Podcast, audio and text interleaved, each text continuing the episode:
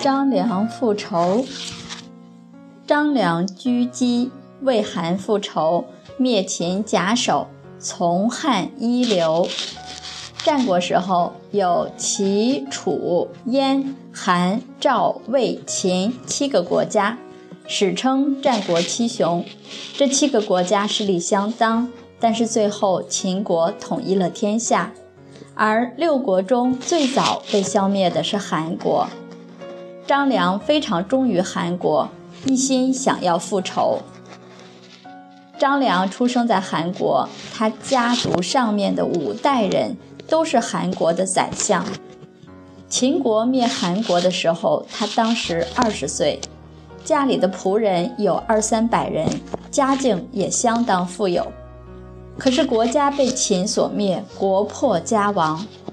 张良为了报答深厚的国恩，弟弟死了也不肯多花钱安葬，在匆忙之中把所有家产全部卖掉，来收买刺客，刺杀秦始皇，一心想要复仇。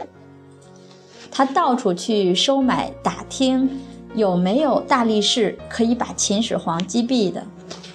后来得到一个大力士，暗暗的调查，知道秦始皇行程要经过博浪沙，于是在这个地方埋伏，希望能击毙秦始皇，但是没有成功，只击中了副车。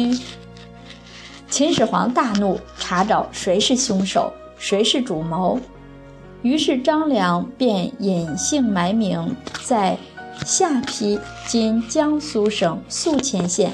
隐蔽了很久。后来张良遇到了汉高祖刘邦，就一心辅佐他，直到灭了秦国，张良就离开了刘邦，回到了韩国。张良离开了刘邦，回到了韩国，立韩成为王，他当宰相。后来国王韩成被项羽所杀，张良又归于刘邦麾下。最后，刘邦消灭了项羽，一统天下，汉朝建立。张良被封为刘侯，但是张良是一个懂得进退之人，知道刘邦对贤士是鸟尽弓藏、兔死狗烹之人，于是就离开了他。在汉朝统一天下后，韩王已经去世，张良就辞官学仙道去了。